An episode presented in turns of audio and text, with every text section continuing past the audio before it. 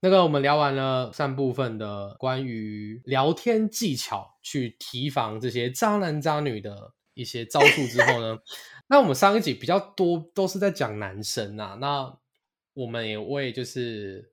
一些受害者男性也来发声一下，就是遇到渣女的一些故事。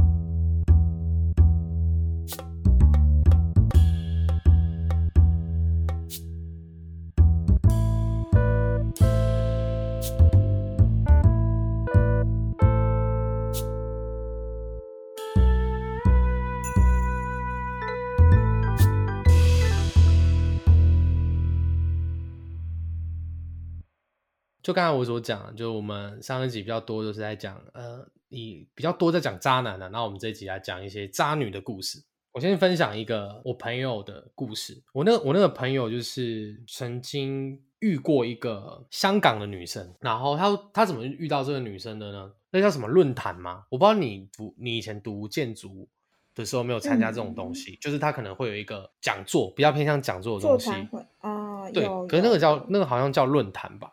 然后他就去参加这个活动，然后反正就是认识了这样的，也是身为设计师的一个女生，然后会特别强调她是香港人，是因为她讲话的方方式就是很特别，就是那种港仔的腔，我不会学，就是讲 香港人讲中文会有一个腔调。就是我朋友他是做也是做设计相关的，然后他是设计师，然后他们两个在聊天的时候就还蛮有话题的吧。我朋友就跟我说。反正他们俩，他觉得那时候跟他聊，觉得这个人还蛮很像那种一一见如如故的那种感觉啊，因为兴趣相投啊什么。然后他们就一开始的就还蛮好的。可是那个他那个香港的他认识的那个设计师呢，他的工作地点是在其他的外县市，然后我朋友在台北工作，所以他们并不是说在同一个生活圈会一直常见面的人。可是因为他从那次见面之后，他们就会联留下联络方式，就是会聊天。我朋友就说，他一开始比较失算的是，他没有跟他去先交换那种像是 I G 之类的那种可以看到他的一些生活圈的软体。后来要跟他要的时候，就是感觉就是没有，因为如果你一开始跟对方要，对方可能就很很马上就给你的话，可能对方也不会做一些，如果他真的要骗你的话，还是可以做一些隐藏你一些事情吧。就是可能他会把一些原本有的现实动态或者贴文，好像可以做一些隐藏的动作吧。我记得是可以的。对，反正就是他没有防，没有给他防范的时间，那这也可能造就了后面有一些悲剧的地方。那我那个朋友就就跟他就是只交换了赖嘛，然后后来又交 IG，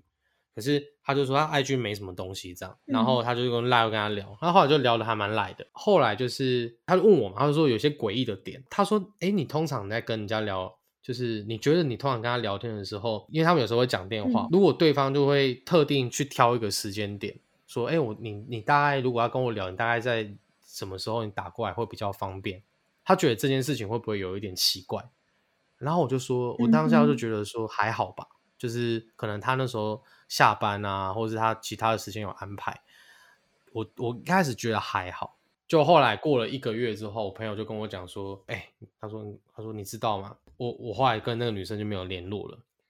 然后是因为那女生后来主动叫我不要跟她再联络了。我说发生什么事情了嘛？她说她后来那个女生，因为她原本我们那个朋友在跟她约出去吃饭什么的，然后女生也说好，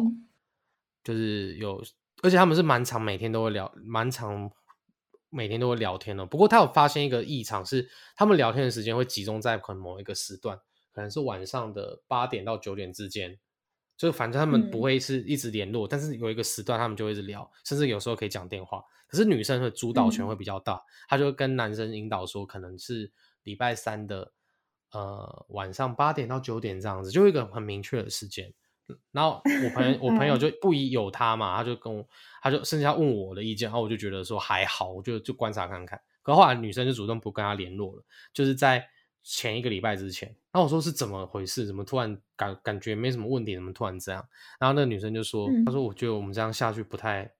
不太好，因为她说其实我有男朋友，然后我一直没有跟你讲，然后我觉得我们还是不要见面，这样这样子好了。”然后讲完之后就消失了。然后我朋友就很不解，他他就觉得说：“呃，好，既有男朋友也也也算了，你干嘛突然这样消失？就让他觉得他的心虚感非常的重。”而且我我朋友最 care 的一点是说，一开始那个港女其实是跟他讲说她是没有男朋友的，但是后来跟跟他承认她有男朋友这样子，所以我朋友就觉得他自己被耍了，因为他我他他我朋友是很明确的有表现出对那个港女的好感的，那港女嗯。一定也接受得到，可是港女拖了这样前前后后也拖了快两个月的时间吧，他在最后的最后一个月才跟他讲，所以他觉得某些程度他也觉得他是有被玩弄到感情的，所以他认为那个港女嗯就是这个行为是蛮渣的。就是你你如果有男友什么的，那我觉得你一开始如果你跟对方讲说，哦我有男友，那我觉得我朋友他的距离感就可以拉，就是哦你有男友，OK，我们还是可以当好朋友，那我就可以知道去拿捏我那个距离。可是你跟我一开始跟我说我没有男朋友，那他就他可能就觉得，哎、这个就是可以发展的对象啊，他就会觉得可以相处看看什么的。那态度跟距离就完全会不一样。那他可能我朋友可能就有投入了，结果后来你刚刚我讲说，哎、你有我有男友，那那代表你前面在骗我啊。那我我跟你这段相处，嗯我所投入的这些情感是就是被你骗啊，我我等于是有点被你玩弄。嗯然后我朋友就对这件事情就是很，反正会有点难过吧，甚至后来很好笑，就是后来就是如果我跟这个朋友去，就是谈论到香港的事情，然后他就会他就会说，他就会有点仇视香港的那个事情，他说哈港女，觉得哎、诶有差哦，就是 就对，那这是我听到的一个，就觉得还蛮渣，我觉得还蛮渣，这个行为还算渣吧。这个明就非常明确啊，因为他就是骗他啊，这个没有什么好争论的。他就是骗他，就是觉得说哦，如果自己讲说自己有男朋友的话，这男生好像就不会对我有这么好，就试出对，不会对我这么好。这很明确啊，就是没有什么好，没有任何争议，这这个行为就是不就是不行。而且我觉得他的心态可能也是有点骑驴找马不过我觉得她最后最后还是坦诚说她有男朋友这件事情，可能是真的良心谴责。因为如果真正的渣渣女的话，或者渣男的话，他可能最后就是跟你说，因为他因为你还不知道嘛，可能最后就跟你说，嗯、我觉得我发现我们好像不太适合，就是说，我觉得我们可以当朋友这样。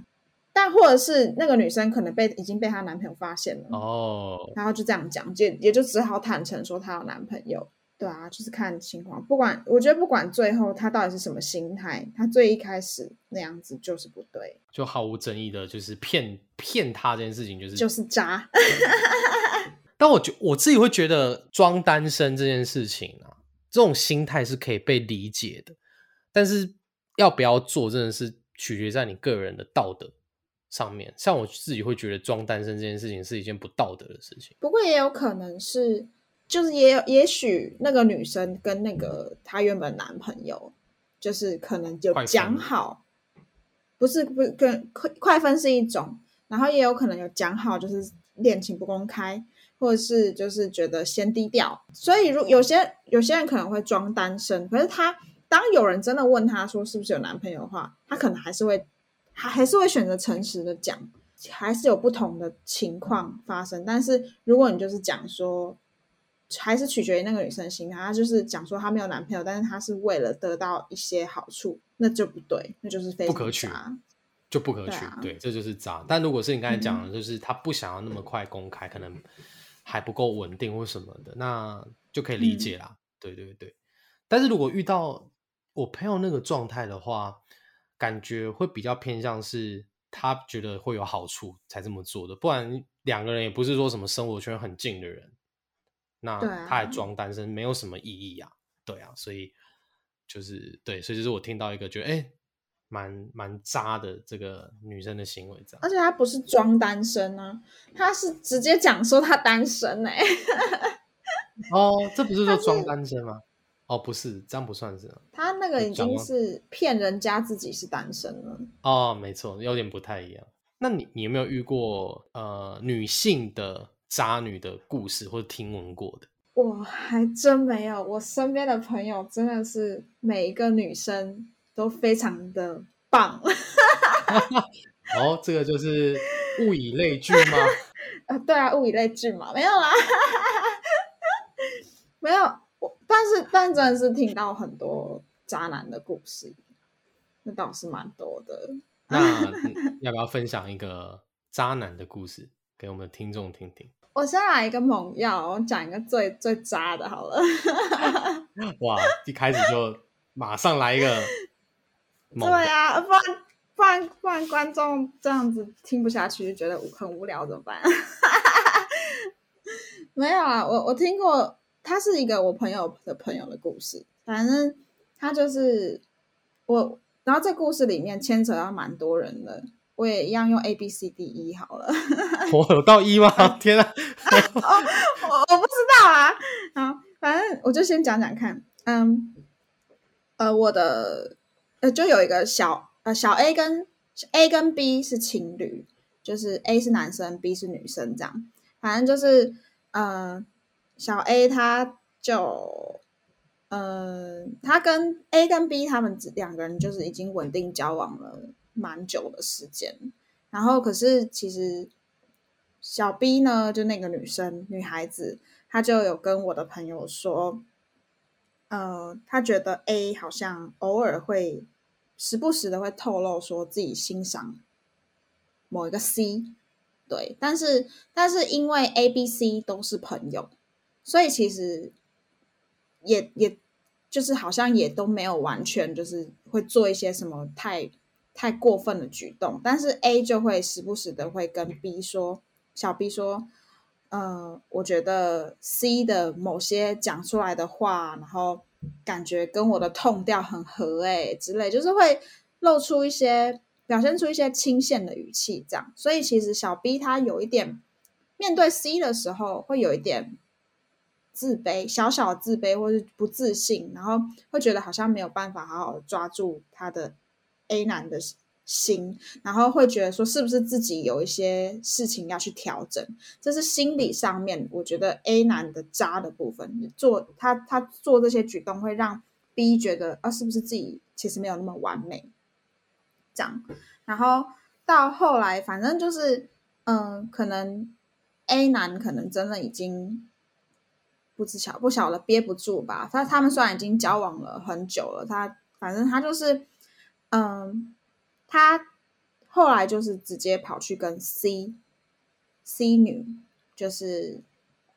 嗯，跟他讲说他喜欢他。可是他那时候其实跟 B 还没有分手，然后而且重点是呢，C 女呢她还有男朋友，所以也就是说有 A B，就是现在已经变，他有一个 D 男朋友，你知道吗？对，然后他就是，然后而且 A A 男。A 男跟 D 男，他们还是朋友，就其实 A、B、C、D 都是朋友，就是而且算是蛮近的朋友。然后，然后，总之呢，他就是在在跟他 A 跟 B 还没有分手情况下，A 就跟 C 告白，然后，然后 C 拒绝之后，然后 A 男可能会觉得说，哦，是不是因为自己有 B 女这个？女朋友，所以 C 女拒绝他，所以后可是他总要想一个理由跟一个交往很很多年、三四年、四五年的女朋友分手，好像总要有一个理由。然后我觉得好好分手就算了，可是他却呃有点像是栽赃跟误导其他人，就是就是 A 男跟 B B 女的身边的其他的朋友去误导，说是 B 女类似劈腿或是做。或是跟其他人太好或者怎么样，然后去散去误导人家，是因为这样子，所以导致他们分手。然后，嗯，然后他们真的分手之后，然后 A 男也不顾 C 女，他其实跟他的呃 D D 男朋友，就是其实是是同居的状况之下，还跑到对方 C 女的楼下等他，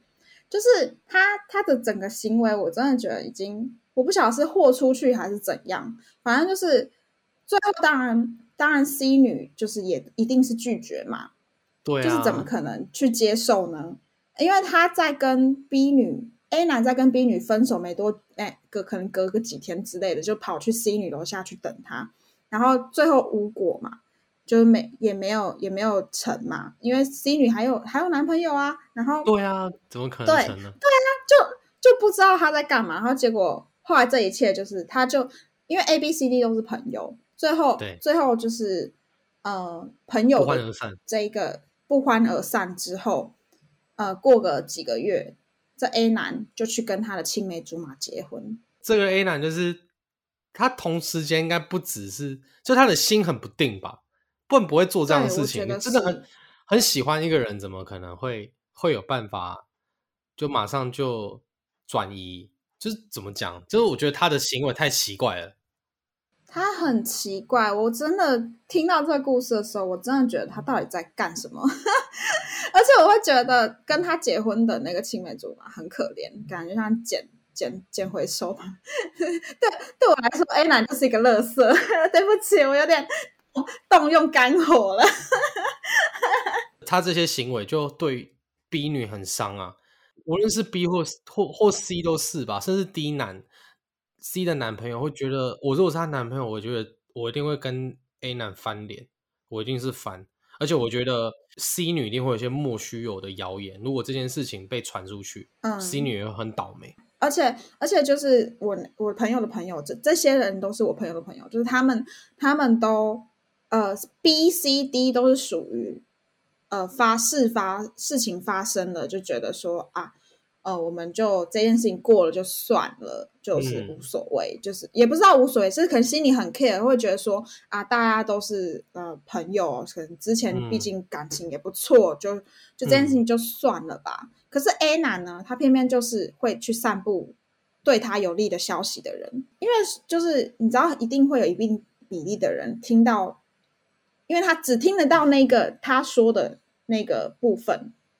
所以大家。大大家就会去相信那个部分，可是实际上知道真实情况的人，可能就是事发呃当事者。那这时候你遇到这种事情，当事者到底要不要出来讲话？出来讲话会不会又受到二次伤害？然后这件事情会不会越滚越大？然后到底是有多少人会愿意相信？到底是相信 A 还是 B 还是相信 C 还是相信相信 D？你知道，就是这件事情就会变得很复杂。那可是最后 B、C、D 选择沉默。选择就这件事情让它过去，然后就剩下大家只听得到 A 男讲的事情，我就觉得很恐怖。就像之前去年九月的时候，不是发生那个呃脱口秀圈的事情，对，也是一件接一件接一件，然后就是你真的要到很后面才能有办法看完整件事情，然后才再去做判断。你在中间做判断，就会显现的你没有看到事情的全貌，甚至我现在也不确定。那件事情是不是真的是全貌？但我就是觉得 A 男非常的恐怖。你就知道，其实你要你一定要听到 A、B、C、D 都讲完他们的事情之后，你才有办法去综合一个这个事情的真正的观点，哪一个是才是真正中立的事情。但我我只能基本上大部分人都只能听到 A 男在自讲自讲说话，而且他一定会报讲自己有利的事情嘛。有时候会这样啦，就也许四个人。都是说实话，但是这个四个人会说实话，要取决于我们这对这这些人的了解有多少。如果他们平时就是会说呃比较不会说谎的人，那四个人的实话，因为观念的不同，多少还是对自己会讲有点有利的东西。对，但是你刚才讲那个 A B C D 的 A，他他的为人跟他后续所做的那些行为，我就觉得他的话不可信了，因为他竟然。竟然是，因为如果他是讲讲就算了，他还是去做这些动作，哎，他竟然分手之后还是跟一个有男友的女生去做这个，他在想什么？他把女生从男友第一男生抢过来吗？怎么第一次怎么可能呢？他也太冲动了吧！他后来神展开，跟他青梅竹马结婚，这是啥？这就让就 很问号，是三三小，就是超傻眼的，就会有一种我看我看我看了什么的感觉，就是。对啊，所以他的话就是最会会让我觉得很不可信。对，所以也没有就是完全不会相信他讲的话，这样都只听你这样的叙述。对，我无法，我我这是我至今听过最夸张的故事。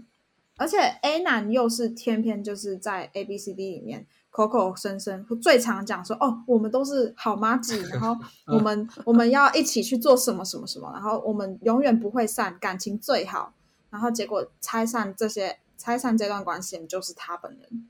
最讽刺。对，真的很讽刺，非常讽刺。就是他讲的话真的是完全不可信。就是真的经过这些事情之后，就原本可能会觉得说，啊，他就是一个幽默，然后，然后可能真的很希望大家都很很很好，很骂街吧。可是真的要看他真的到底做什么，看一个人真的是你不能听、嗯只听他讲讲而已。真的真的，就是之前不是你讲到说什么，还要不能光说不练，哦，对我最讨厌的事情就是光说不说做。不练，这个人就是完完全全就是你的大雷区。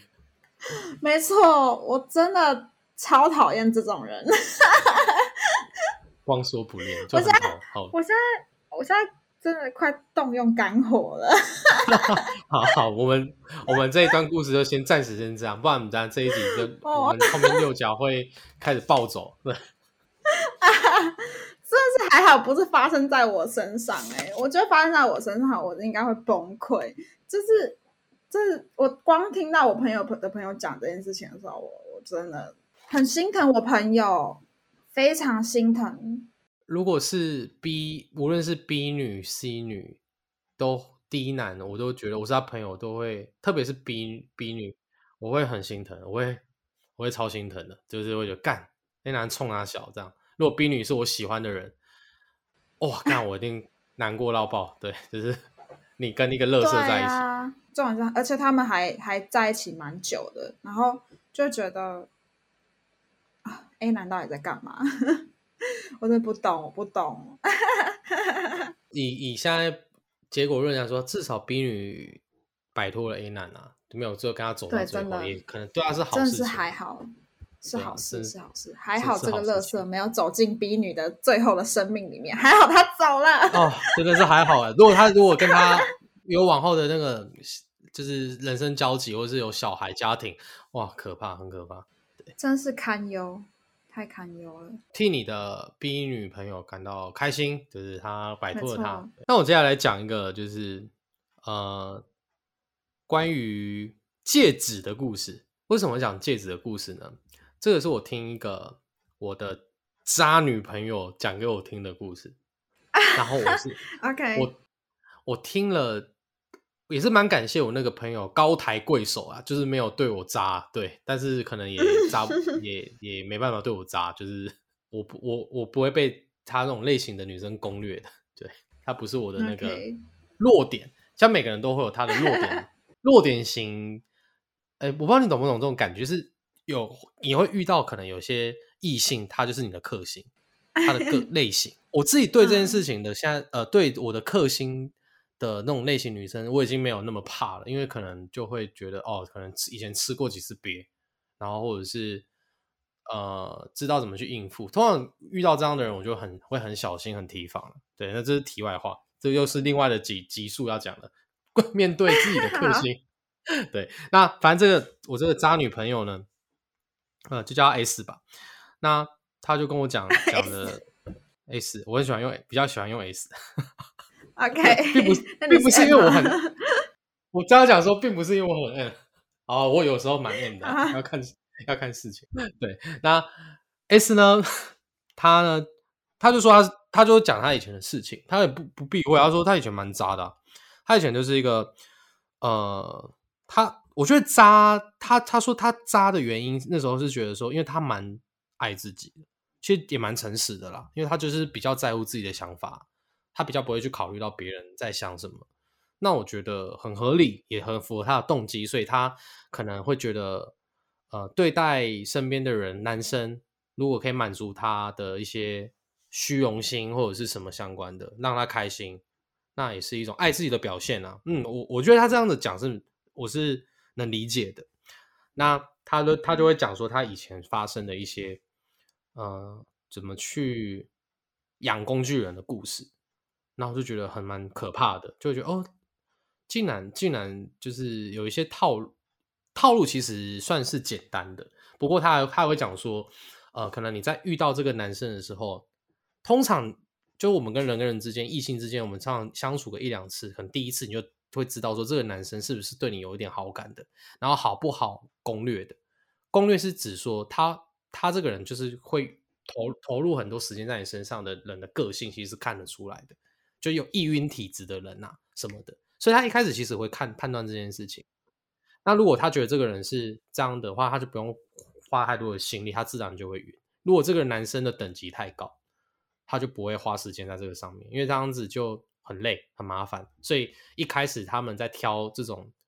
所谓工具人的对象的时候，其实是有一个有一个依准的。有办法判断一个人容不容易晕哦？看他说判断得出来，他说会来自，他说可能是对话讨好啊。如果对方一开始就还蛮讨好你的，话题围绕在你的身上转，就就即使他即使他讲话是严拙的人，他可能不太聊天，可是他会试着去迎合你的话题，或是迎合你这个人。那这件事情就会让他观察到，哦，这个人就是本来就是一个容易把重心放在别人身上的人。他说，其实感受得出来的。那也跟自信也有关系，有没有自信这件事情也有关系。反正就就是以他们那种渣女们的阅历的经验，应该是就是他他他觉得蛮准的啦。那他也知道自己会吸引到哪些人，这也很重要。就你自己也知道是自己会吸引到哪些人，那他就是专心去去就可以更把这些人的的族群缩小啊。然后所以他他就说那时候就很容易会遇到。就是就是说，也不是很容易遇到啊，他就知道方向嘛，他知道方向，他就可以招蜂引招蜂引蝶啊，然后那些人就会过来啊。那过来之后，他就说，就像你那个，你说你的那个朋友的朋友很渣的那个男的人说，聊天本来就不用花太多的时间，他也这样认为啊。他就觉得说，反正我就回他，我只要回他的，就是不要让他觉得我很非常敷衍，我就维持在一个我有认真回他的状态之下。我频率不一定要高，我只要有回他，让他觉得我在回应你，先抓住他，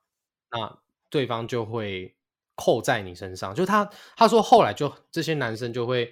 呃，可能一口一一次可能就有四五个男生这样子，蛮就后来就蛮喜欢他的。然后他说他水到渠成啊，他其实也没有特别去呃刻意的一定要一定要试出什么撒娇什么的。他说他他也是都蛮做自己的，只是他有保保保持个原则是。要让对方觉得有机会，这个是一个重点，就是你不能让对方觉得没机会。如果对方觉得没有机会的话，基本上就没有办法前，就是继续让他投入这一份情感，所以他就会还是会有让对方觉得是有机会的，甚至偶尔也会奖励这些人，就是可能奖励的方式可能就是陪你去吃个饭，根本就没什么，而且对方还会请他吃饭什么的，所以所以他就是有抓到一个节奏，然后然后呃。一样是，他说还有重点是，呃，因为你这么这么多人，这么多人嘛，然后你不能，你可能要让人家觉得说，最厉害养工具人方式，并不是让对方觉得自己要让对方觉得自己不是追不是工具人，而是追求者，那种身份是不一样的。如果你让对方是觉得是工具人，没有人喜欢说。被当做工具人的说，哎，你你你难道就没有人喜欢说，哎，你是工具人，听到会开心不会啊？可是如果是追求者的话，就还好，因为追求者就觉得，哎，我自己是一个一个追求你的角色，所以他也会拿捏这部分的给对方的感觉。对，所以他说有时候，呃，他说其实大部分时候，他不会希望那个男生是帮他完成、帮他解决一些事情的。所以他并不会一直要求对方去载他，或是做这样的行为，他不会。所以我觉得很高端，很可怕，就很高端。他他只是喜欢对方喜欢他这件事情而已。所以他说，其实他生活上很多事情他都可以自己完成。可能可能他也不需要他送宵夜给他。如果你刚好要送我吃，OK，可是我不会主动去要求你来请我。他反而觉得这样是很有用的，因为对方就会真的投入更多的感情在身他身上。然后我我说这是一个关于戒指的故事嘛？那可怕的地方就在于说，他们我的 A S 的那个朋友，他们就有一个渣女群，就是他们假如 S 的朋友可能是 K，然后可能是 T 好了，然后 K 跟 T 他们就有一个小小的，就是姐妹圈或群主圈，他们就会讨论呃身边的这些工具人们，他们就是说就会比较啊。就说，哎，那你那你最近这这个工具人怎样？就用抱持着一种避逆、很嘲笑他们的心态，但是他们需要把这件事情去证明自己的可能是价值或什么的，所以他们会比一个东西，叫比戒指。什么叫比戒指呢？呃，因为因为因为他们这些工具人都已经很投入，这份感情很深了，所以他们其实是很愿意去奉献的。可能在呃他们生日或是一些节庆的时候，可能工 S 的工具人 A，他可能就会送一台 iPhone 手机给他，或是一个昂贵的包包当做生日礼物，他可能还是会收啊，因为他觉得哦，反正就生日你送我的啊，你心甘情愿，我没有跟你要哦，你给我，他所以他就觉得这样是他他就会收，他收下来之后，他不会去呃不会去一定就是直接收，只是直接拿来用，就看看他们有没有刚好没有缺，而且如果没有缺，他会把这些东西再卖掉，就是把它卖掉。嗯然后，假如这个手机可以卖两万块，就拿去把它卖掉，然后最后把这些钱累积起来，然后最后那些钱累积起来之后呢，他们就把这些钱呢拿去买金子，然后把金子打成金金戒指，然后会戴在，就是会收集金戒指，所以他们就会展示说，因为这些男人们的奉献的钱融成金子之后的戒指数量谁比较多，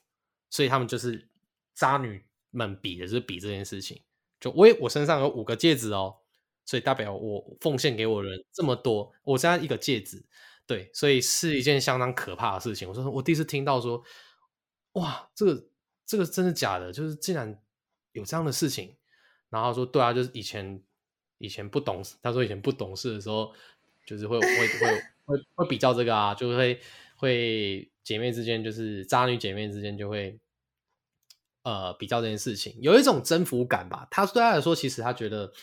呃，他对他说承认是玩弄对方感情啊。他他更多的是觉得一种征服感，就觉得在收集别人对他的爱，而且他他自己他说他自己那时候的心，他自己也觉得自己没有错，他就说我并不是，并不是要我对你也没有，我也没有伤害你什么，都是全部都是你自愿的什么的。不过他说回头看，他觉得这些事情当然是蛮幼稚的，就是还蛮。伤害人家这样子，我觉得可怕的事情是，对方不见得会觉得自己被伤害，就只是会觉得说，哦，没有追到。哎，对，没错，但是其实是一个伤害，很可怕吧？如果他知道他原来是这样对他的话，他一定很受伤。可是这女生一定不会告诉那个男生，他是他是对他，就是他是对他使出这些招式的。所以其实这男生在这个谎言被戳破之前。他都是没有真的被伤害，只是没有追到而已。对，所以某些程度也算是这个谎言保护了他吧。所以有时候反而不要听到真相，对那些工具人们是好的。如果听到很难承受吧，就原来自己的这份爱这么的廉价，那这也是一个很讽刺的事情。就是，哎，这个谎言竟然是一个善意的谎言。呃，结以结婚人来说是一个善意的。呃，它不是善意的谎言，灰色地谎言，只是只是它它它变成可以保护对方的一个谎言，不能说善意的谎言。对，所以是一件蛮讽刺的事情。那听完了这故事，就觉得觉得挺可怕的。而且我觉得我那个朋友 S 有所醒悟，是因为他后来就是经历了很巨大的变动，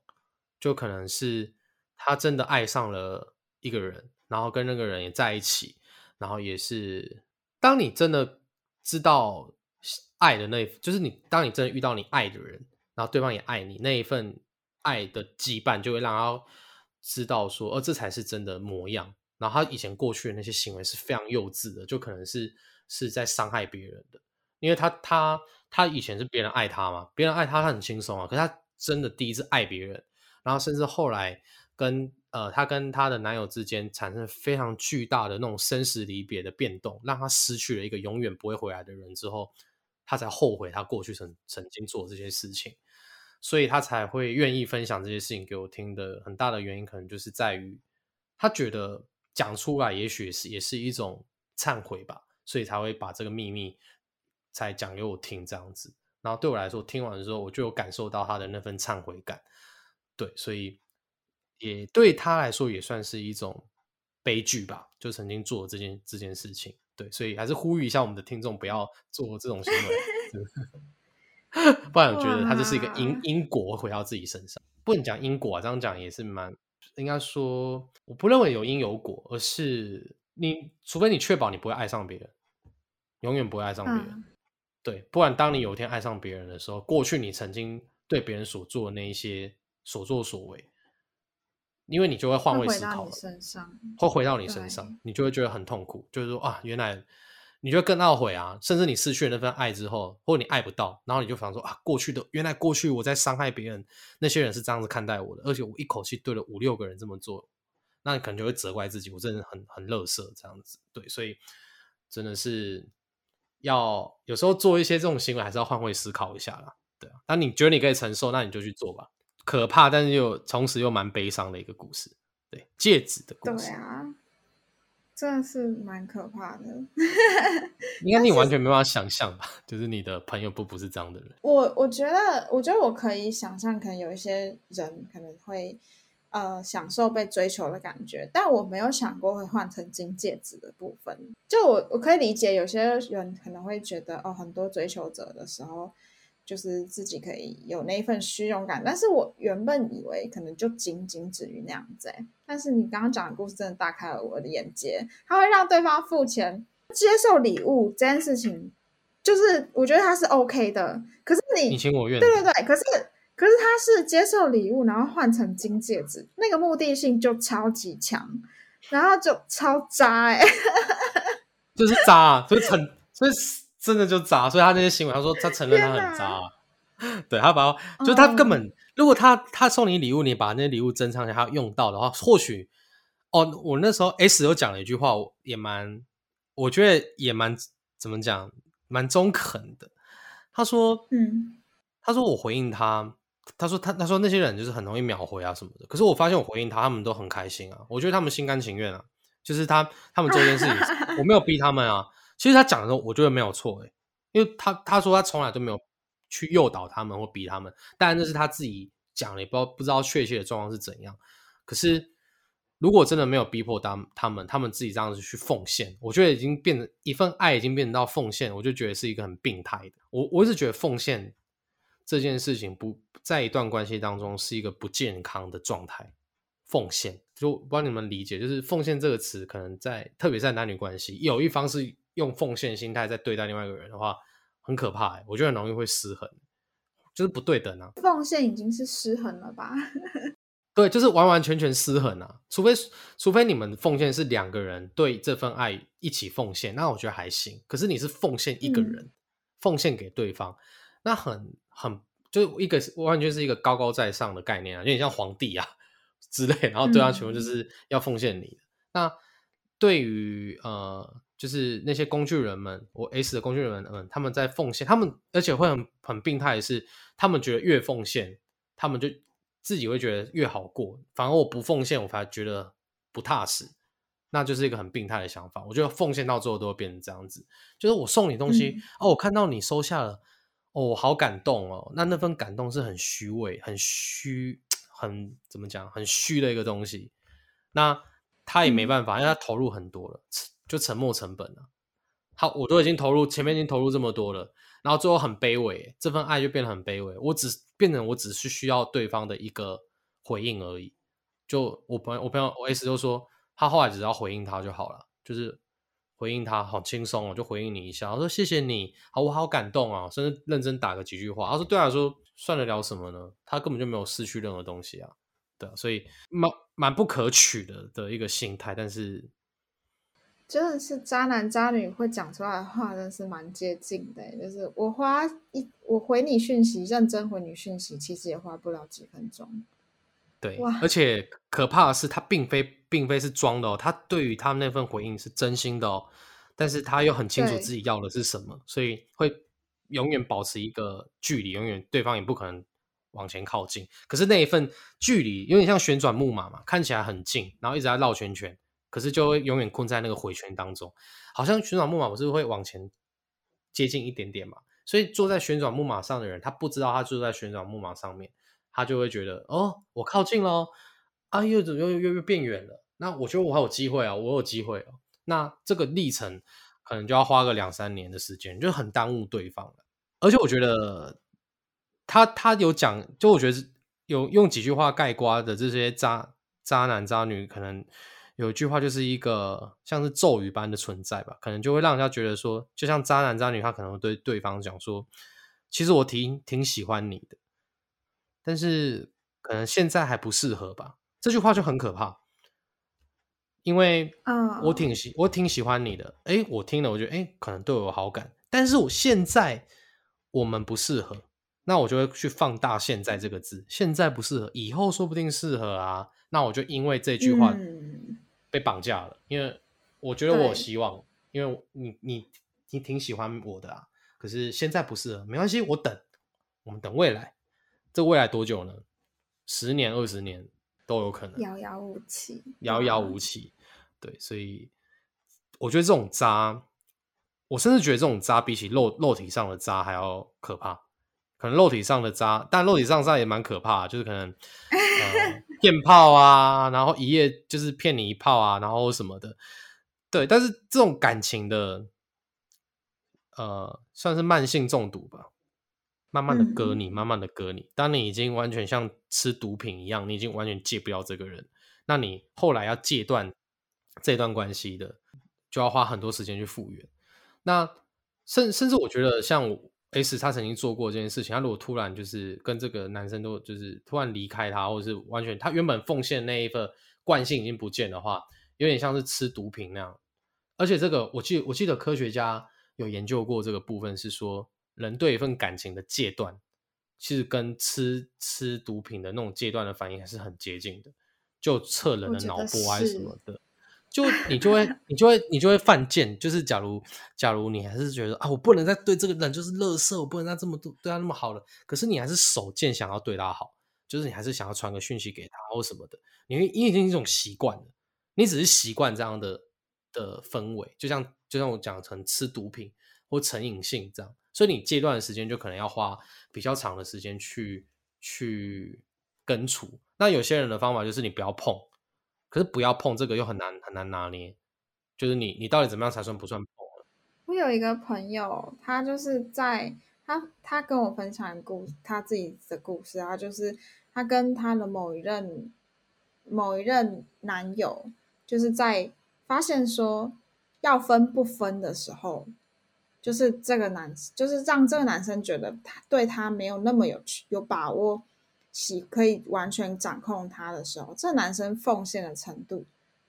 甚至比当初追他的时候还要奉献更多。对，然后我就觉得很可怕，就是就好像一个？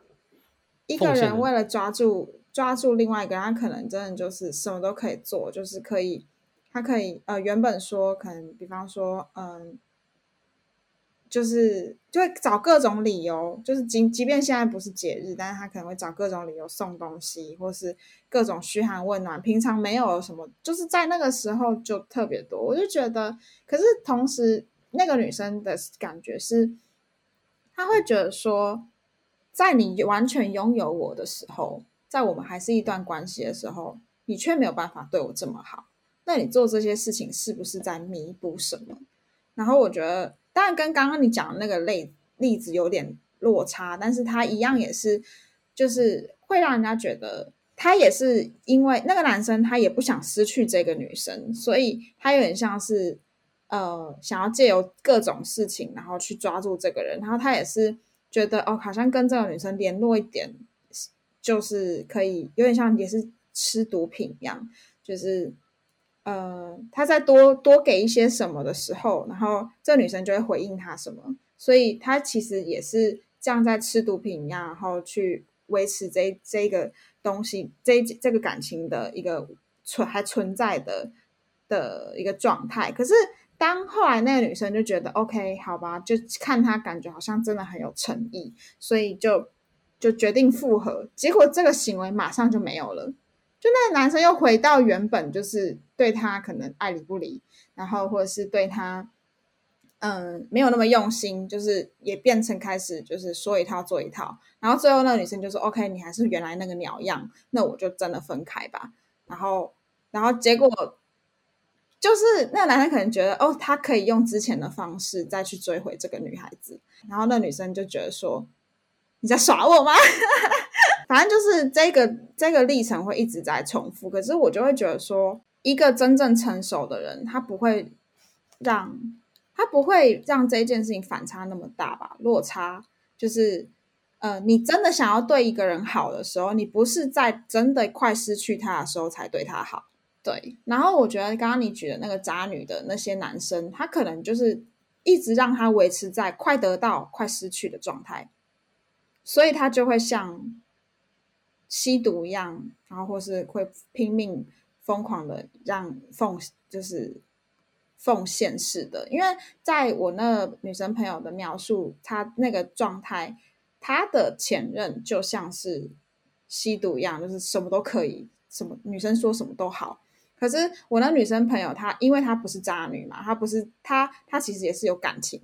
对这个男生也是有感情，所以她做这件事情的时候，跟你那个渣女朋友的感觉是不一样的。他是他是一个很心痛，在看这个人，感觉好像无条件在奉献。可是我觉得这个男生的行为跟你那个渣女朋友的那个那些男生的行为其实是一样的，就是他们都是在一个，嗯。快失去、快得到的一个状态下，然后做出一个很不像自己平常会做的事情，所以那就那个状态就不会是一个健康的状态了，就会是配合对方的。对啊，也没办法，所以才会觉得说，像我朋友 S 的那个后来的一些算是忏悔吧，就当你立场一换了，就有时候有时候渣怎么讲，渣渣女或是不渣。呃，一定会遇到可能就是变成对方那个角色的的状态，那那时候的痛苦就会是加倍。反正这个故事也是算是有点警示意味，就是在这是提醒我们的 听众呢，我们不要随便去玩弄对方的感情。是的，大家真的还是真心待人啦。我相信，就算我当然知道你真心待人的时候，你有可能会遇到渣男渣女，你还是有可能受伤。可是我觉得还是。就是你既然不希望遇到什么样的人，你就不要；或是你既然不希望那样子的人，你既然讨厌那样的人，那我觉得你就不要当那样的人。就像吸引力法则吧，就你你真诚待人啊，好，你就算十个人当中，你不会那么倒霉吧？十个都那么不真心，那是要换一份工作了，或者是或是转学，那就真的蛮有问题了。那那可能就是环境的问题啊，那可能就是不能怪你。你总总照理说应该是总会十个你你你对十个人用心真心，至少有一个或两个吧。我觉得抓住那一个两个就就够了。其实我们也不需要应付这么多的。但但也也许现在有些听众，你们有可能是呃一直付出真心，对，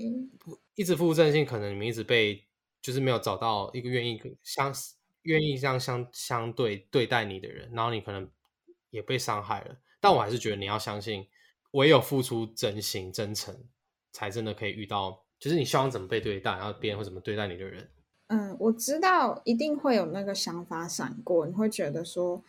嗯，既呃，我这么真心对待某些人，可是我却没有被真心对待，你会开始质疑自己。可是我觉得，你千万不要质疑付出真心的自己。因为你要相信自己，那样子才是对的。天啊，我们这一期是在劝世吗？我讲到很想哭哎。我我我觉得是一种练习吧，我也蛮有感触的。会呃，六角六角可能也是跟我差不多一样，我们可能是比较相对比较没有那么心机的人。我从小到大也也会就是被人家讲说啊。小岛，你怎么你怎么会帮这个人？然后你怎么愿意这样跟这个人当朋友？可是可是我我后来这样回头看，我会觉得那一些付出真心的、真诚的这件事情是一个练习，因为我就是因为有一直有累积这些练习，就知道说，哎，怎样去待对待别人，然后或者是怎样过度的对待别人的好，就是你讲讲的说奉献，我觉得是一个不健康的想法。因为这个也需要可能你自己的经历，就说哎，别人对你这样子做，或你对别人这样做是不健康，那才有办法慢慢累积到现在。那我现在对认识新的朋友，或者像我身边的朋友，我就很能，我比较可以去拿捏那个分寸。那这份分寸就会变成一个正循环，因为我这样子对待，我会拿捏，然后这个那个这个拿捏就会带来一些正正回馈回来我身上，那我就会更加的有自信，然后更加的有力量这样。那所以我才说，如果你一直都是一个 真心待人的人，不用不用怕说这么做是错的，你要相信自己，这样这么做是就是可以让你找到更好自己的一个方式。嗯，没错，在这边鼓励大家。嗯，现在新年嘛，大家新年期希望做一个好人。但有时候你不觉得有时候拒绝别人讲你是好人，其实也不会很难很难回答吧？不然你在拒绝别人的时候，你要怎么讲？怎么讲哦？也是一个学问呢，就是你要不伤害他的自尊，然后又这一集要开另外一个吧？如何正确拒绝他人？哦，可以耶！我觉得这个很很是一个学问，而且很多故事应该可以讲，因为我觉得这个拒绝别人是很多方面都可以讲的。嗯，就可以开一集是讲关于拒绝的故事。那我们我们今天这集就大致上这样了，然后嗯，再祝大家，哎，这个应该是已经新年结束，但我们还是要祝大家新的宵吧呃元宵对新的虎年，行大运，拜拜。新年快乐，拜拜。